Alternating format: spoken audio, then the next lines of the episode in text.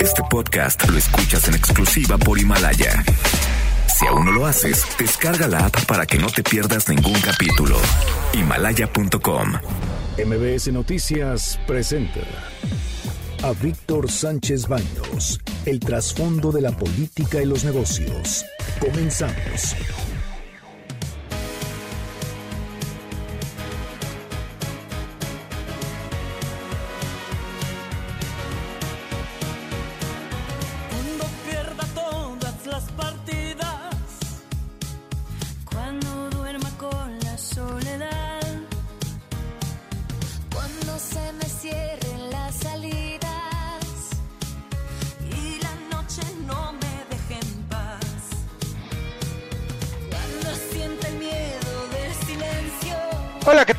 Muy, muy buenas noches. Los saludo con mucho afecto. Soy Víctor Sánchez Baños en MBS a través de la frecuencia 102.5 de desde la Ciudad de México.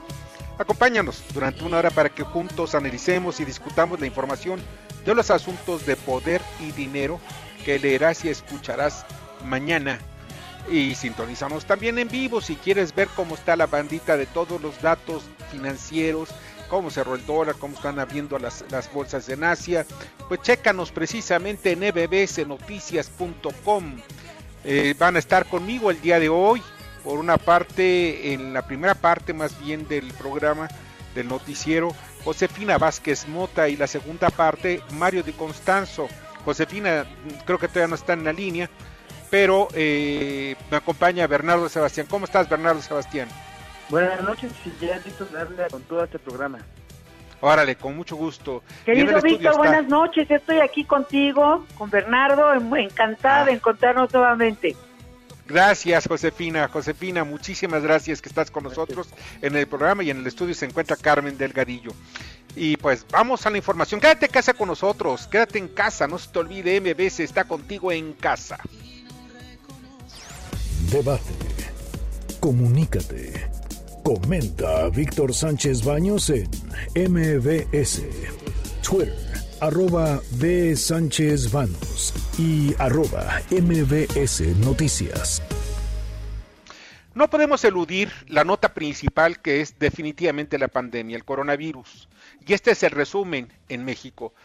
Van 6.297 casos confirmados, 486 muertos, así como 26.511 casos sospechosos. En el mundo hay 2.183.000 casos confirmados y casi 100 mil más, o sea, son 100 mil más de los del día de ayer y van 145 mil 39 muertos.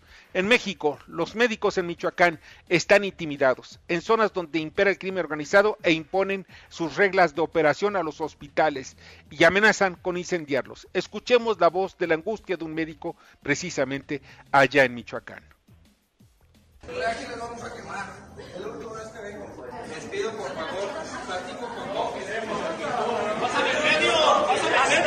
Así como nos está escuchando, doctor.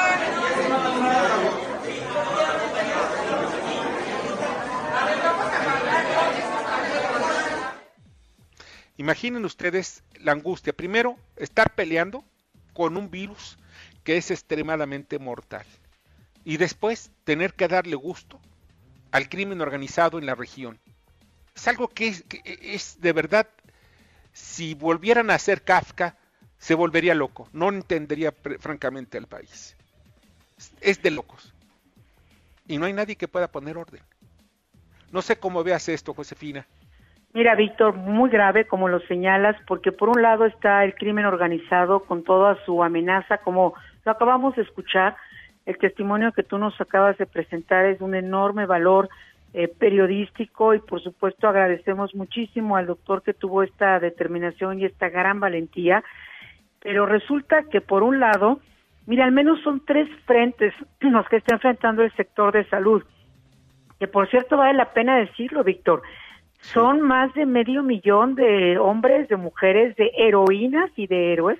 No los podemos considerar de otra manera que están arriesgando su vida por la tuya, por la mía, por la de nuestras familias, por quienes nos están acompañando, incluso por aquellas familias del crimen organizado que no están exentas como nadie de esta pandemia. Este es un virus eh, que trae muchas caras, una de ellas la acabas de presentar, cruel, despiadada, y evidentemente estas amenazas se han dado y ya han continuado.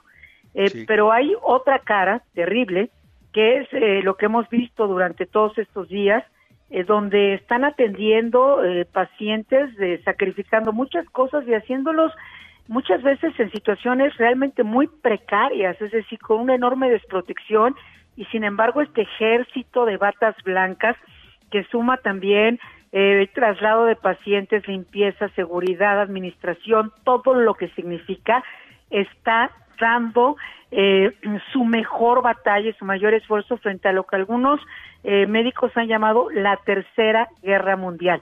En la lista, querido Víctor, en la Así lista es. de contagiados y en la lista de fallecidos hay nombres de doctoras, de doctores y de personal ya del sector salud. Y el otro Sí. frente que quiero destacar esta noche y lo califico como una barbarie, yo jamás imaginé ver esto en nuestro país, son los ataques de los propios ciudadanos. Lo cual, Víctor, eh, de verdad eh, hago un llamado primero a decir un ya basta y a que nos pongamos del lado de la civilidad. Eh, estos ataques, hay más de 75 denuncias solamente en CONAPRED, denuncias que van desde ataques con café hirviendo. Una enfermera dice, iba en mi automóvil en Yucatán, pasó un coche cerca de mí y me aventaron un café y me dijeron infectada. Un eh, paciente que llega a un hospital en Oaxaca y saca sus credenciales como si eso valiera para algo en el coronavirus, infectado de coronavirus y escupe a los doctores exigiendo un trato eh, preferencial o casos como en Guadalajara, donde ya el hospital civil le dice a las enfermeras no porten sus uniformes porque no solamente no las suben al transporte, son sujetos de agresiones, de cubetas llenas de cloro, porque las están corriendo de sus viviendas. Entonces, Víctor, de verdad, eh, es una es una locura, como decías, una barbarie, una eh, sin razón, una crueldad Sí. que lejos de como en otros países está sucediendo, es salir, aplaudir, apoyar, acompañar, estén Sí. luchando con el crimen frente a la propia circunstancia y las carencias y ahora, por si no fuera suficiente, frente a la ignorancia y la crueldad y la barbarie. Y lo que es peor, que todavía hay autoridades que lo permiten, lo toleran. No, no hay problema, no pasa nada. Ya están mandando a la Guardia Nacional a los, a los hospitales del Seguro Social. Bueno, pues que se manden también a los hospitales regionales, los chiquititos, donde hay mucha gente que está de verdad mal de su cabecita, que no entiende esto y que no lo han explicado tampoco. Pero es Pues que los manden. o sea, Sí, Bernardo. No solamente hay que, hay que tener la gente viéndola como si estuviera mal. La gente está enferma y lo más importante, está en miedo, está en pánico. La gente está temiendo de que vaya a ser infectado algún miembro de su familia o ellos mismos.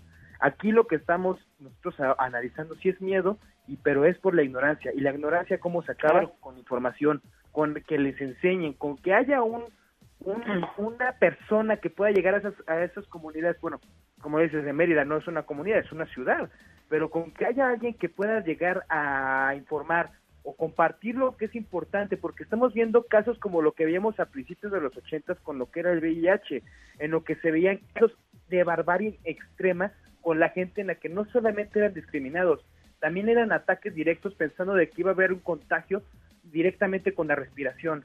Aquí tenemos que sí, el coronavirus es una enfermedad que puede tener un, un contagio muy directo, pero también es una enfermedad que con los hábitos y con las medidas de higiene y de sanitización adecuadas puede ser llevada.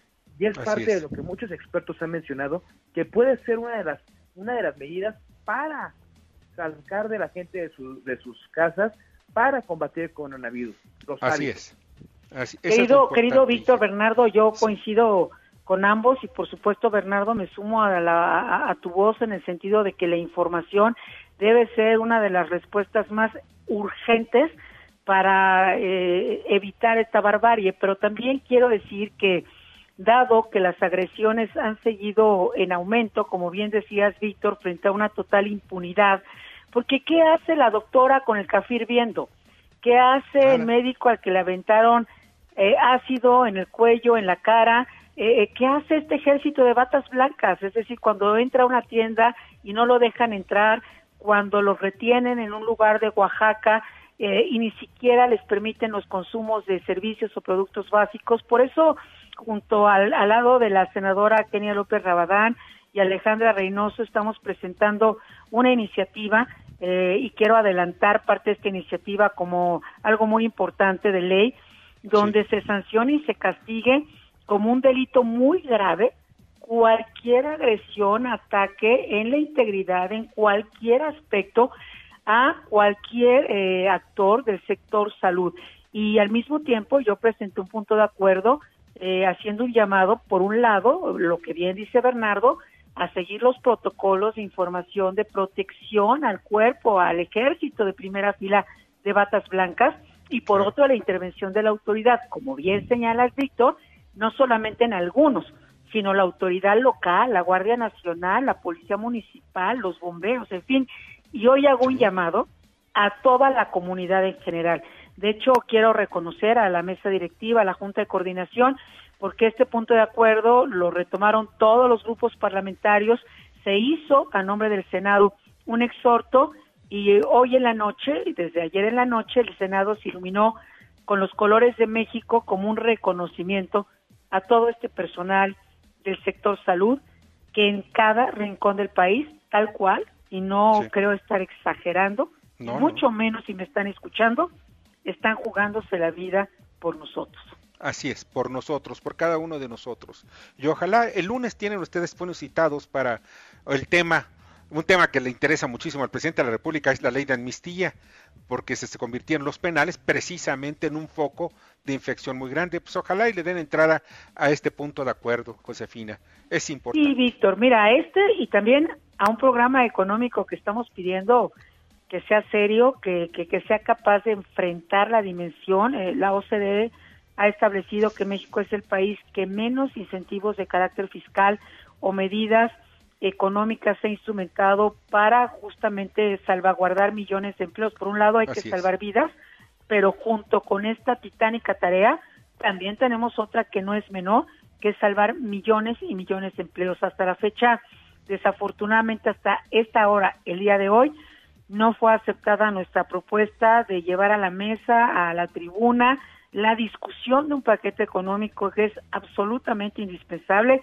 Se han anunciado algunas medidas, pero nada, desde nuestro punto de vista, nada, que ver eh, con la dimensión de lo que ya tenemos y sobre todo de lo que va a venir. Ahorita es contingencia y después viene un proceso de recuperación que requiere de unidad, que requiere de la mejor, de, de- de respuestas excepcionales en momentos excepcionales. Y quiero reiterar esta noche, eh, nuestro llamado ha sido a sesionar como quieran, en lo personal, en vía digital, se abre el espacio el lunes porque hay este gran interés del gobierno y lo que pedimos es ser escuchados y ser escuchados porque aquí afuera en las calles, Víctor, hay millones de mujeres, hombres jóvenes de todas las edades con una enorme angustia por la salud, Terrible. pero también por el empleo y por el bolsillo. Así es, Josefina. Pues eso es lo que debe tratarse también en el Poder Legislativo. Por otra parte, se invita a universidades y otras instituciones para platicar y discutir. ¿Saben ustedes qué quieren? El triage, o sea, el código de bioética, como quieran llamarlo, la atención en los hospitales, en aquellos donde primero los jóvenes y luego los viejos, primero los que están sanos y luego los que están enfermos. O sea, son los que van a tener primero humano para poder ser atendidos en caso de que lleguen enfermos de COVID. Y eso sí, el señor eh, Hugo López Gatel, que es el vocero del gobierno, dijo, no, no, no se preocupen, ¿saben qué? Esto pues simplemente lo estamos analizando. Bueno, se va a quedar exactamente igual, pero le van a cambiar de nombre. Y pues por otra parte, eh, el presidente López Obrador dice que pues ya, ya se estableció el programa que va a utilizarse para regresar a las actividades cotidianas. Escuchemos.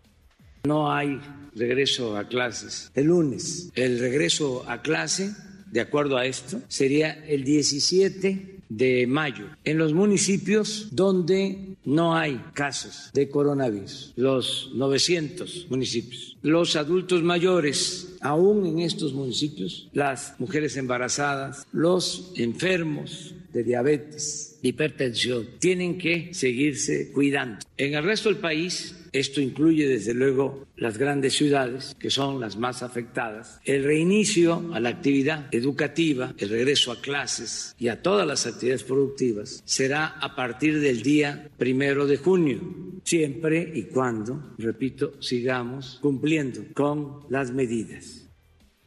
Y por otra parte, el presidente Donald Trump prepara su regreso, un regreso gradual en Estados Unidos, actividades cotidianas. Sería, como dice, entre comillas, abordaje gradual y cauteloso para relanzar la economía. Será por fases, zonas y sin calendario. Y por otra parte, Reino Unido, Estados Unidos y Francia exigen a China responder preguntas difíciles sobre la propagación del COVID. Ya empiezan a tener sospechas sobre China y esto puede llevar a otro tipo de niveles la discusión. Y el director de la Unidad de Inteligencia Financiera de Hacienda, Santiago Nieto, dio a conocer una investigación sobre un amigo personal de Enrique Peña Nieto. Escuchemos. Respecto al caso de la administración anterior, se han presentado denuncias contra eh, el caso de Rosario Robles, se presentaron denuncias contra eh, Ruiz Esparza y el caso de OHL, se han presentado denuncias contra Emilio Lozoya, eh, está en proceso de investigación un caso contra Luis Miranda y ahí, presidente, lo que me ha comentado es que tenemos que tener una política de cero tolerancia a la corrupción o a la impunidad. No se persigue a nadie, pero si hubiera eh, al, alguien apareciera en alguna investigación, pues lo que se tiene que hacer es actuar conforme a derecho. No hay de otra y eso implica presentación de las denuncias, en su caso congelamiento de cuentas si hay indicadores de lavado de dinero. Bueno, pues vamos a ver hasta dónde llega. Vamos a ver. En el Nasdaq, una pantalla en Nueva York lamentó la muerte del presidente de la Bolsa Mexicana de Valores, Jaime Ruiz Sacristán, quien falleció la semana, hace una, el fin de semana en la Ciudad de México por COVID. Eh, mañana les platicaré precisamente el drama de muchas familias que bajaron a centros de, de esquí, de tirolesas en Estados Unidos y en Europa, que regresaron contagiados del coronavirus. Bale y la estación tirolesa de Irwich en Austria son el foco de atención de la crisis en varias partes del mundo y que ya ha llevado a la muerte a muchas, muchas, muchas personas dueñas de empresas en varias partes del mundo. Y el presidente platicó con sana distancia también con el gobernador del Banco de México, Alejandro Díaz de León, quien reiteró su respeto absoluto a la autonomía de la institución, pero cuando le pidió un uso adelantado de los remanentes de operación, la respuesta de Banjico fue, hay tiempos legales, la fecha es hasta abril del año próximo y no te vamos a soltar el dinero. Vamos a unos mensajes y también al comentario de Miguel Ángel Mancera, el senador coordinador de la bancada del PRD en el Senado de la República. Y regresando, vamos a platicar con el gobernador del estado de Michoacán, Silvana Aureoles, sobre precisamente la entrega de materiales pues, que no sé para qué sirven, no sé ni para la basura. ¿Cómo te va, Víctor? Me da mucho gusto saludarte una vez más y hoy quiero reiterar un tema en el que he estado insistiendo. La necesidad de que México tenga un marco jurídico que permita que las acciones se realicen de manera ágil, que te permita evitar burocratismo, que te permita tener un soporte legal, un soporte que no vaya en contra de la Constitución para la serie de acciones que se tienen que tomar, sobre todo en esta fase 3. Estoy hablando de lo que podría denominarse como ley de emergencia. Una ley de emergencia en la que trabajemos diputados, senadores, senadoras, eh, diputadas, para llegar a ese cuerpo normativo que dé marco a todo lo que se tiene que hacer, a todas las decisiones que se tienen que tomar. Porque si no tenemos esta ley de emergencia, Víctor, lo único que queda es estar emitiendo los decretos como se ha venido haciendo, que a veces se tienen que corregir por la tarde y retomarlos por la mañana. Hoy se necesita ya un marco jurídico. Si no lo hacemos así, lo único que va a quedar es la suspensión de garantías y esa no tiene ley reglamentaria. Escuchas a Víctor Sánchez Baños. Vamos a una pausa y continuamos. Víctor Sánchez Baños en MBS Noticias. Continuamos. Ahora vamos con el dato útil. De acuerdo con Transparencia Mexicana y Tojil, aunque las entidades que publican en sitios web información sobre el COVID-19 pasó de 20 a 26 en una semana, Campeche, Ciudad de México, Estado de México, Tabasco y Yucatán no lo hacen. Guerrero ya publicaba información y la eliminó. Muchas, muchas gracias que continúan con nosotros en MBS. Miren, estamos viviendo una emergencia y también la sociedad civil se mueve porque eso es importante. El país está en movimiento. No dependemos nada más del gobierno, dependemos de absolutamente de todos. Y ya está en la línea telefónica y le agradezco muchísimo a François Boera, quien es director general de Elite, de Elite, que es una empresa que se dedica a la fabricación y a la producción de, de- de toallas de papel, de papel de baño, etcétera. Hola François, ¿cómo estás? Buenas noches. ¿Qué tal? Buenas noches. Gusto en saludarlos. Muchas gracias, igualmente. Eh, François, hay algo que ustedes compraron, una maquinaria para fabricar tapabocas y donarlas. ¿Me podrías platicar, nos podrías platicar, por favor, en qué consiste esta, esta pues, actitud altruista al final de cuentas, porque están invirtiendo y dando a aquellos que necesitan precisamente los tapabocas, que son los sistemas de seguridad? En efecto, este, la vocación nuestra desde hace ya 100 años como empresa es el cuidado personal, es el cuidado de la gente, cuidado de nuestros consumidores. Y si bien producimos con la marca Elite y otras marcas importantes en México y en países de Latinoamérica este, productos del cuidado personal, este, desde hace, como lo decía, muchos años, en este caso muy particular, en esta contingencia que todos vivimos, vimos la, la oportunidad de alguna forma de apoyar la sociedad comprando una línea de producción de mascarillas, de cubrebocas, línea que conseguimos en China, este, que estamos trayendo por avión, que tendremos muy pronto en México, instalándola en Monterrey, donde tenemos dos plantas, y esperamos poder empezar a producir y regalar mascarillas en la segunda quincena de mayo. Esa las regalarían al, regalarían al sector eh, salud, a los hospitales, Mira, ¿verdad? Públicos. la línea, que es una línea totalmente automatizada, este, sin contacto de la mano del hombre para respetar evidentemente condiciones de higiene y condiciones sanitarias de primer nivel, puede producir de 60 a 80 mascarillas por minuto, que te da un millón y medio de mascarillas al mes aproximadamente.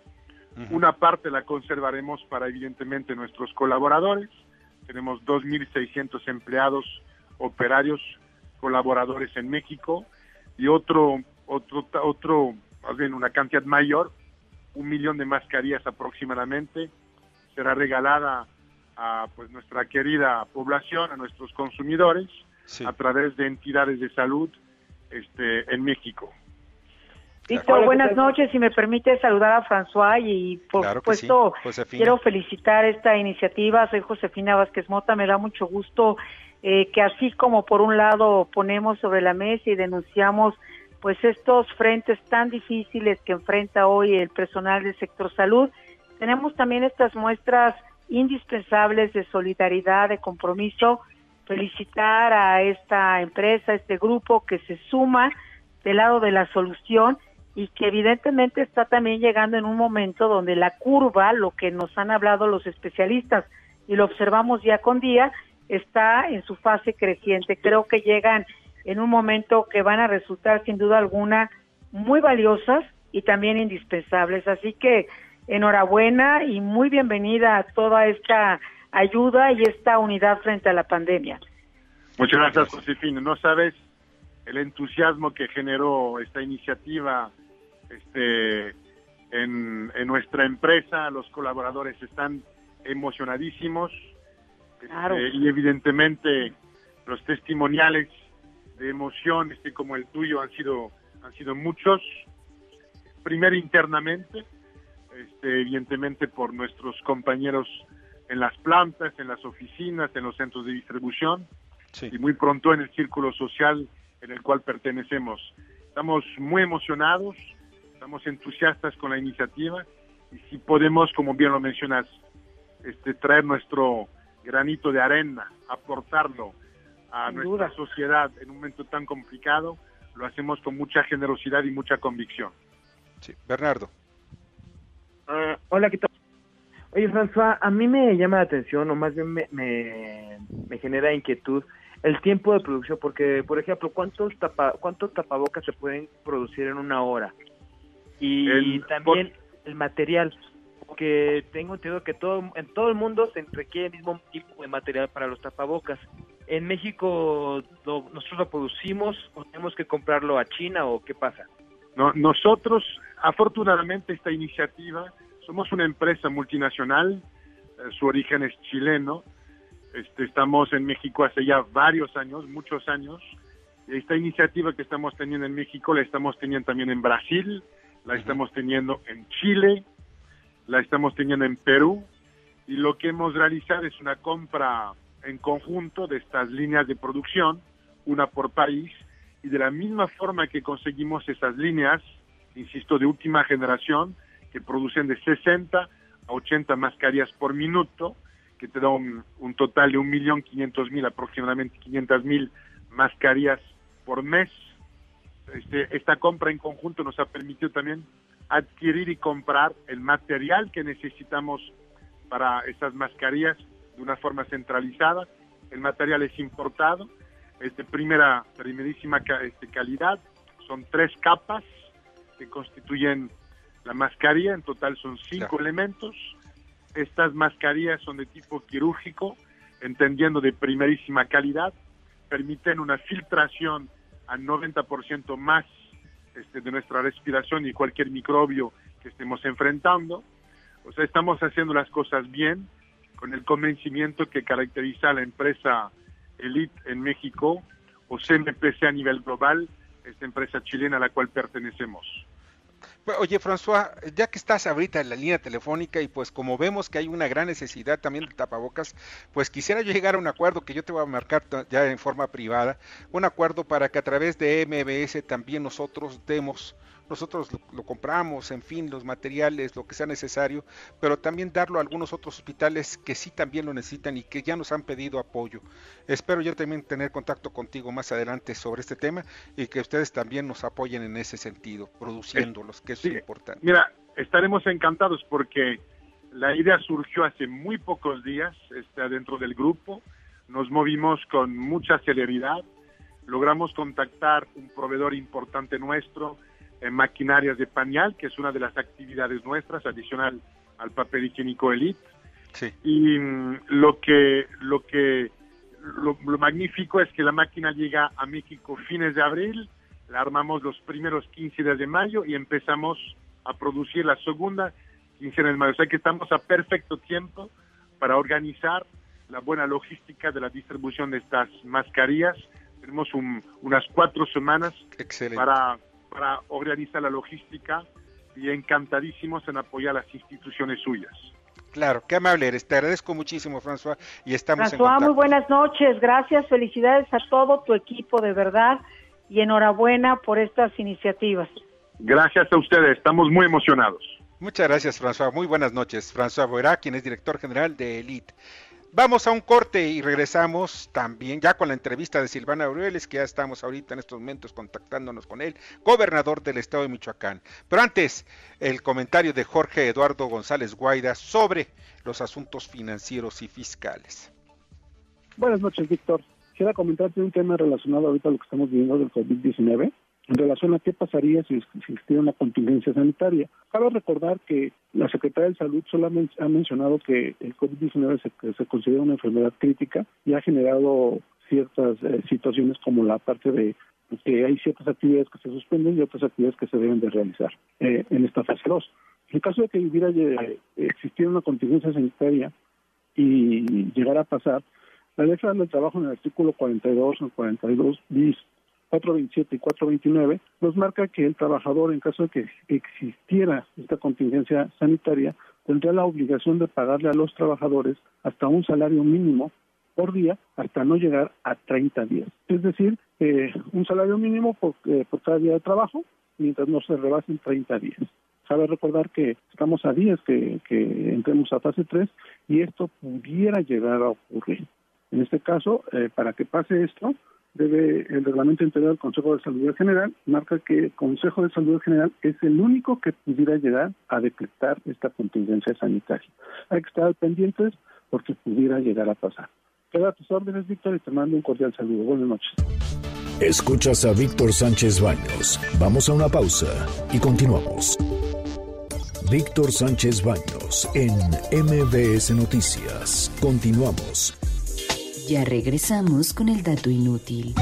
En una semana, el número de estados que ya cuentan con un micrositio oficial para informar sobre COVID-19 pasó de 24 a 28.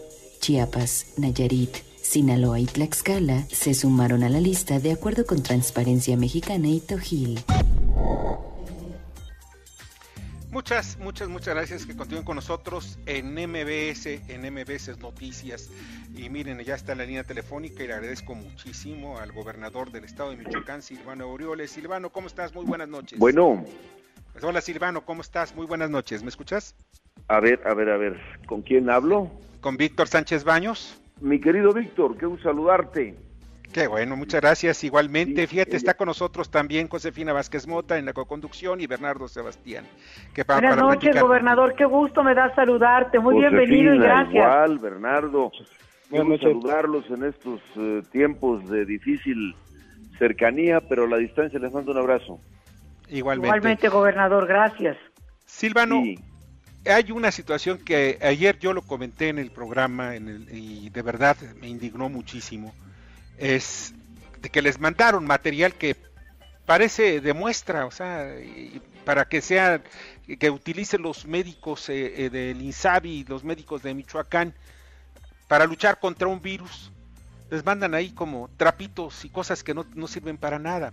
¿Cómo Bueno, está la no, situación? no, no llega ni a trapo, mi querido Víctor, porque es una cosa, yo, yo no sé de dónde sacaron eso, digo, eh, espero no lastimar a la autoridad federal, pero bueno, si dicen que se los regaló China o que se los vendió o que fue una incautación del SAT, pues digo, está bien, se, se reconoce la voluntad, pero eso, decirles a los doctores, enfermeras que se pongan eso, es, es eh, ofenderlos ante una situación tan crítica en la que están enfrentando pues una enfermedad de la que sabemos, por cierto, muy poco. ¿no?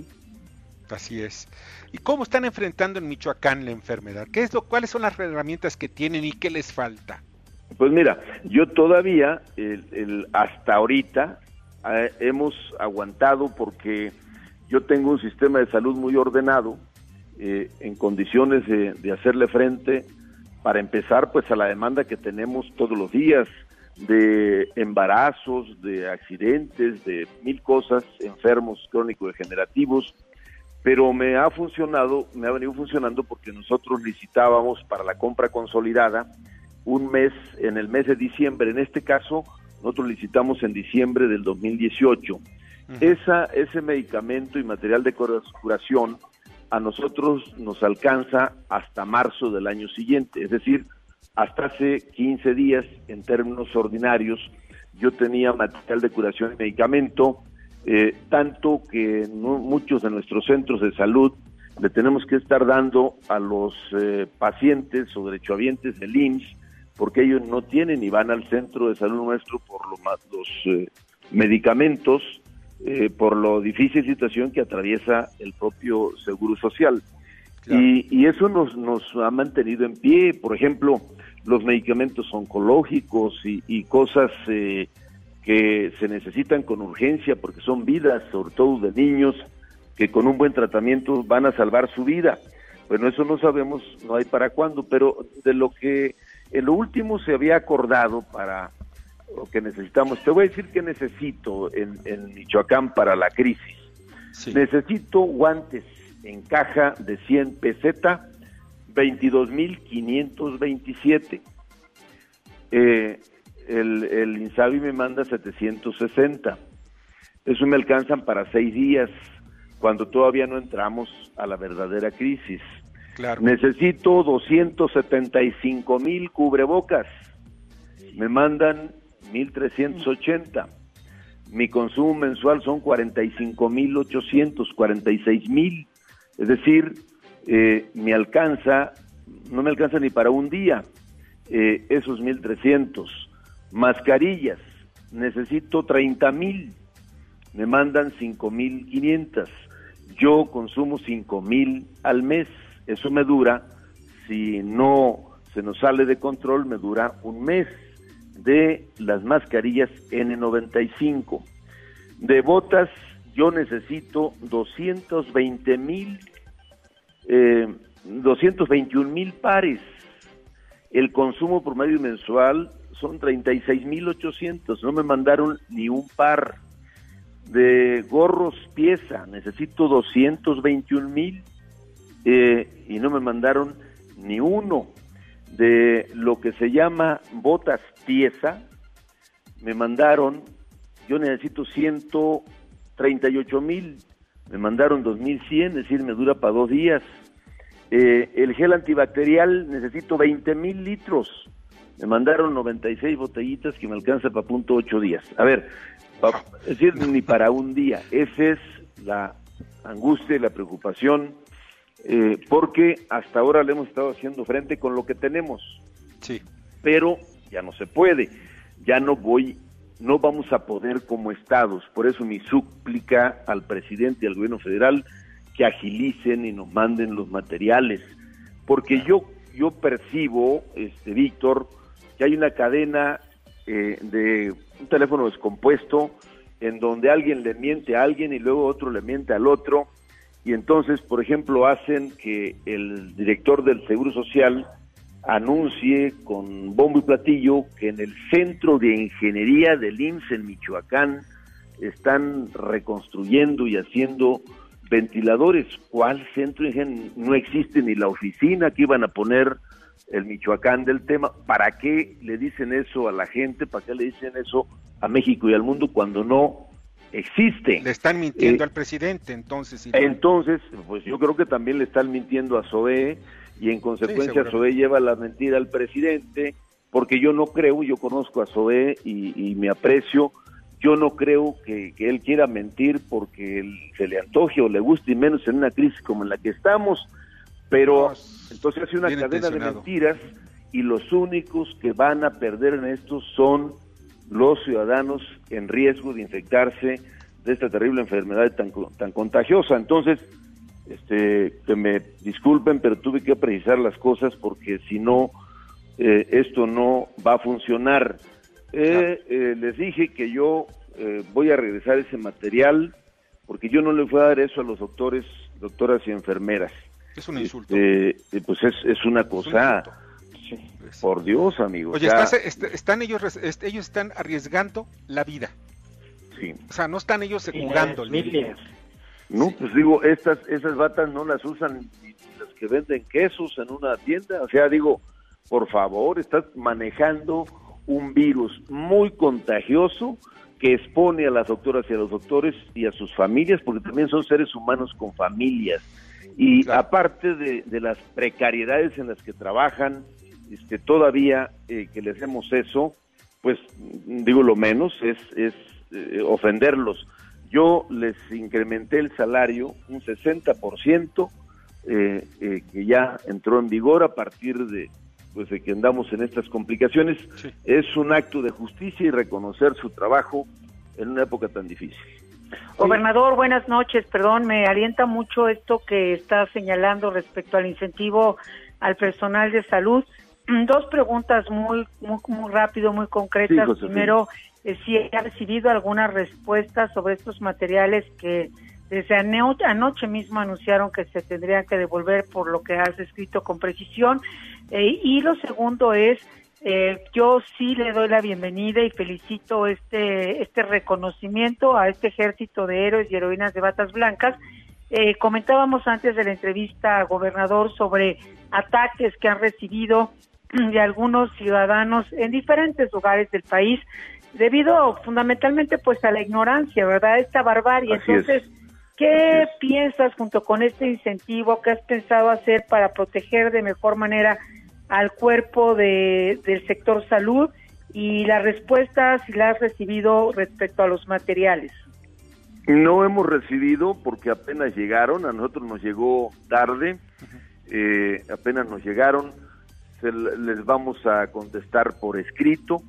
Eh, eh, esas circunstancias de verdad no se puede. Yo sé que en materia de salud eh, la cosa no está sencilla, pero algo funcionaba.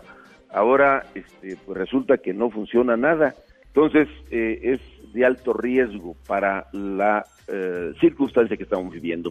Y por el otro lado yo voy a cuidar a mis doctoras y doctores, eh, enfermeras, enfermeros, he dispuesto un dispositivo en todo el estado y seguramente sábado y domingo hago otro anuncio eh, y los vamos a proteger porque efectivamente nosotros no hemos tenido ningún incidente, pero no creas que va a tardar. Cuando Sí, empiecen a complicar las cosas, eh, ahorita muchos ciudadanos todavía no lo creen. Cuando empiecen a ver las cosas, se van a poner las la situación difícil y entonces van a querer que los doctores eh, en los centros de salud, hospitales, atiendan primero al pariente de quién sabe quién y van a empezar este, las presiones terribles. Esto que sucedió, por ejemplo, en el caso de los Reyes con, el, con la clínica del IMSS, Sí, eh, eh, es, es obvio que no tarda en, en- en aparecer este fenómeno, en decir aquí no vamos a dejar entrar a nadie porque esto lo queremos para nuestros enfermos y, y me atiendes y si no las amenazas, sabemos cómo, cómo funciona esto y cómo es la tierra. Entonces yo estoy tomando medidas al respecto, Josefina. Eh, Qué bueno, para- gobernador, estaremos muy pendientes y Y- y todo para proteger, alentar eh, a la población a decir gracias, muchas gracias a quienes en el frente están arriesgando sus vidas por las nuestras y las de nuestras familias. Y, que como bien dices, eh, a cuidarlos de manera integral. que tengan certeza y déjame no más precisarte, no es ningún bono, es un incremento salarial con Qué bueno, mejor. Es decir, el, el doctor o doctora que ahorita ganaba, que ya no gana eso, ganaba 24 mil pesos, ahora gana 40 mil. Y el que ganaba 12, ahora gana 20 mil, más sus eh, prestaciones en, en materia de seguridad social, pues que los motive a enfrentar junto con nosotros esta dificultad. Claro. Y, adi- y adicionalmente ahora, pues eh, es mi responsabilidad cuidarlos. Pues es lo mínimo que podemos hacer por ellos, lo mínimo. Así Qué es, bueno que lo estás haciendo. Excelente, claro. Silvano, pues te agradezco mucho que hayas estado con nosotros esta noche. Te mando un abrazo y saludos ahí a, a- a los que te acompañan en el programa y pues vamos a sumar esfuerzos y hablarnos claro y, a- y hacerle frente al reto que tenemos por delante. Muchas gracias, gracias, gobernador. Buenas noches, un abrazo. Buenas noches y muchas gracias. Que la pases muy bien, Silvano. Mucha Gracias, suerte. Silvano Aureoles, gobernador de Michoacán. Y vamos con James Salazar a su análisis económico y bursátil. Te comento que los mercados financieros en México finalizaron la, la sesión de hoy con resultados eh, negativos. El peso se terminó depreciando, aunque al final recortó parte de, de las pérdidas, pero sigue siguió afectado por el recorte de la calificación de la de la deuda soberana de México por parte de la agencia Fitch. También pues, lo que vimos fue una apreciación generalizada del dólar frente a la mayoría de las de las monedas. Por su parte, la bolsa de valores en México, la mayor parte de, la jornada había estado en terreno positivo, al final se, se dio la vuelta y con esto pues ya liga su segundo descenso consecutivo. Hoy lo que vimos fueron cifras en, en Estados Unidos en la que se 5.2 millones de estadounidenses solicitaron subsidios por desempleo. Entonces ya llevamos cuatro semanas en las que se acumulan cerca de 22 millones de, trabajadores que pues, podría considerarse que están desempleados. Entonces, incluso estos 22 millones con ello borran las ganancias que, se han tenido de, empleo en, los últimos 10 años. Además, la, construcción de, viviendas se desplomó a su mayor caída en 36 años. Y el caso de, de México, lo que también vimos en, en, la, en la mañanera de hoy es al, al presidente López Obrador anunciando eh, que se extiende hasta el 30 de mayo. Originalmente se pensaba que iba a ser el 30 de abril las medidas preventivas contra el coronavirus. ¿no? Con ello va a seguir la paralización de actividades económicas no, no esenciales. Y otro tema importante, hubo una reunión del presidente López Obrador con la Junta de Gobierno del Banco de México. La intención de, del presidente era que Banco de México le otorgara parte del, del remanente que pudiera estar teniendo las, las reservas internacionales por la depreciación cambiaria. Hay que recordar que Banco de México tiene reservas, esas reservas están en dólares. Si el dólar se fortalece, pues, eh, se revalorizan las, reservas. Eso al final de cada año que se le entrega al gobierno. Lo que, lo que pretendía el presidente López Obrador era una especie de negociación a ver si para en, en principio se entregarían el, el próximo año, en abril del 2021, pues les pudiera dar un adelanto. Al final salió el comunicado de- del Banco de México y en el que no se, hace mención que lo que conviene es seguir respetando la actual legislación, o sea, la ley es muy clara, la forma de cómo se distribuyen, a qué van destinados los recursos y los tiempos. Hasta aquí lo más relevante de lo acontecido en la jornada de hoy. Buenas noches. Escuchas a Víctor Sánchez Baños. Vamos a una pausa y continuamos. Víctor Sánchez Baños en MBS Noticias. Continuamos. Continuamos con el dato feo. La información sobre planes y presupuestos para atender la emergencia sanitaria y sus consecuencias económicas persiste como el punto débil de los gobiernos estatales y federal. En 17 entidades no lo tienen a la vista en la página oficial y solo 8 publican cifras sobre algunos de los recursos asignados a la emergencia. Muchas gracias que continúen con nosotros esta noche, ya que estamos también ya con Kimberly Zafra, pues Tim, platícanos qué pasa en la responsabilidad social corporativa. Gracias, Víctor. Muy buena noche. Te comparto que Grupo Cotemar, que trabaja en la exploración petrolera en el mar, presentó a su personal medidas para evaluar, contener y mitigar el riesgo del COVID-19 en sus familias y comunidades. Destacan el suministro de insumos sanitarios y médicos a bordo y en tierra. Todas las áreas cuentan con sanitizantes e instalaciones de higiene. Fortalecieron medidas de control médico en los accesos de las oficinas, muelles de abordaje, hangar aéreo y en todas las embarcaciones. Impulsan el trabajo en casa para personal administrativo. Suspendió viajes y capacitaciones no contractuales. Como proveedor de Pemex y en sintonía con sus protocolos hacia finales del mes de marzo, adoptaron un rol de trabajo a bordo de 28 días de trabajo por 28 días de descanso. Hasta aquí la responsabilidad social corporativa, Víctor. Gracias y que tengan muy buena noche. Muchas gracias, te agradezco mucho Kimberly y vamos a las columnas político-financieras que leerán ustedes el día de mañana en los periódicos diarios de la Ciudad de México. Julio Brito, adelante. Pues resulta que fue insuficiente y ridículo el anuncio del gobierno federal sobre un millón de créditos para las pymes bajo el clima del COVID-19 para empresas formales que es adicional al anunciado para changarros informales. El monto máximo es de 25 mil pesos que si lo dividimos en seis quincenas que durará la contingencia sanitaria apenas daría para 4 mil 166 pesos quincenales, o sea, ni siquiera el pago de dos empleados de salario mínimo. Esto y otros temas en nuestra columna riesgos y rendimientos que publicamos en el periódico La Crónica de hoy. Muchas gracias, Julio. Paco Rodríguez. Comentarte que estamos viviendo en una maraña de asuntos burocráticos. La emergencia está aquí, prácticamente un cataclismo. Aquí dedican temas de la agenda inversamente proporcional a la importancia de los mismos. Y en esta maraña burocrática estamos perdidos en medio de la emergencia. De eso te platico más mañana en www.indicepolitico.com. Mientras tanto, Víctor, buenas gracias y muchas, muchas noches. Muchas noches también para ti, Paco. Adrián Trejo.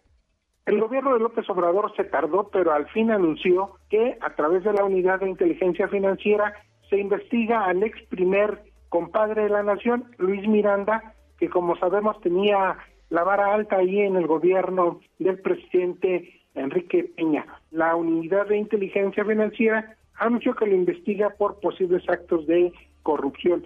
De este tema les contamos con detalle mañana en la divisa del poder. Quédese en casa. Buenas noches. Así es, Adrián. Quédese en casa. José Antonio Chávez. Mañana en la columna aquí en el Congreso que se publica en el diario Ovaciones, llevamos como tema que los mexicanos, bueno, pues padeceremos otros 30 días de incertidumbre. Esto es por lo que anunció el presidente en la mañanera, que el regreso a clase se va hasta el primero de junio. Sin embargo, yo creo que el problema más grave será para los comercios y para las pequeñas y medianas empresas y micros. Pueden muchos incluso llegar hasta cerrar. Esto y más mañana en la columna. Muchas gracias, José Antonio. Te agradezco mucho. Rogelio Varela. Muchas gracias, Víctor. Buenas noches a todos. Muy buena impresión entre la opinión pública ha causado el acuerdo entre el gobierno federal y los hospitales privados. Mañana en corporativo en el Heraldo de México. Muchas gracias, Rogelio. Pásala muy bien. Y pues ya nos vamos. Les agradezco mucho que hayan estado con nosotros. Josefina Vázquez Mota, te agradezco que hayas quedado hasta el final del programa. Querido Víctor, un honor. Y pues ¿eh? insistir, hay que trabajar en salvar vidas y salvar millones de empleos, particularmente, como bien decía, de la micro, pequeña y mediana empresa. Eh, te agradezco mucho y ya más tardar, nos vemos la próxima semana. Así es, así será. Y pues muchas gracias de verdad, muy valiosos tus comentarios. Bernardo Sebastián, muchas gracias que estuviste con nosotros. Buenas noches a todos y la verdad fue un gusto poder compartir micrófonos con ustedes. Muy amable, gracias. Pues Gracias. estuvo también con nosotros Carmen Delgadillo en la producción Jorge Romero, en la información Carmen eh, Delgadillo también, en la asistencia de redacción Fernando Moxuma, en los controles Héctor Zavala. Y pues los dejo con, bueno, voy a darles también la nota positiva. Espero que no se escucha la cortinilla, perdón. Bueno, Se las voy a dar de todos modos, aunque no tengan la, la cortinilla a la mano. Fíjense que se desarrollan científicos de la UNAM un biosensor para la detección rápida de COVID-19. Investigadores del Laboratorio Nacional de Soluciones Biométricas para Diagnóstico y Terapia pues de la Facultad de Ciencias de la UNAM trabajan en ese biosensor que detecta de manera rápida, masiva y barata los casos de COVID-19. Eso es lo que necesitamos. ¿Para qué? Para conocer precisamente dónde está el enemigo. El enemigo es el COVID-19. Hay que buscarlo, hay que encontrarlo y ya hay que acabarlo. No hay de otra. Nos vamos. Deseo que pasen una noche sensacional. Soy Víctor Sánchez Baños y quédese casa, por favor. Las opiniones vertidas en este programa son única y exclusivamente de estricta responsabilidad de quien las expresa. MBS Noticias presentó a Víctor Sánchez Baños, el trasfondo de la política y los negocios. Este podcast lo escuchas en exclusiva por Himalaya. Si aún no lo haces, descarga la app para que no te pierdas ningún capítulo. Himalaya.com